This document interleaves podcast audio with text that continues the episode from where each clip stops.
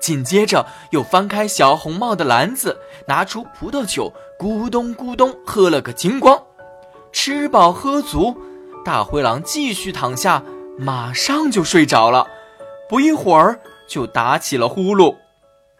这时候碰巧有一个猎人从外婆家门口走过，他听到里面鼾声如雷，觉得有些不对劲儿。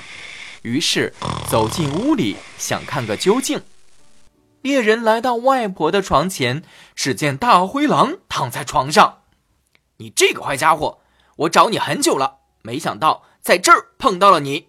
猎人一把端起猎枪，想开枪射死他，但他转念一想，这只大灰狼恐怕把老太太给吃了。于是他掏出猎刀，划开了大灰狼的肚子。刚划开肚子，小红帽就跳了出来。哎呀，可把我吓坏了！大灰狼的肚子里可真黑呀。接着，小红帽的外婆也爬了出来。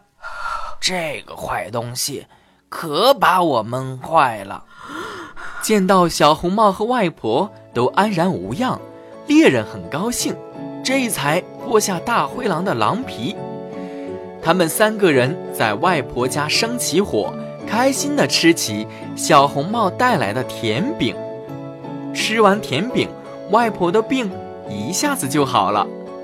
后来，在猎人的护送下，小红帽安全回到了家。他把今天发生的一切告诉了妈妈，并对妈妈说：“妈妈，我以后再也不和陌生人说话。”再也不离开大陆了。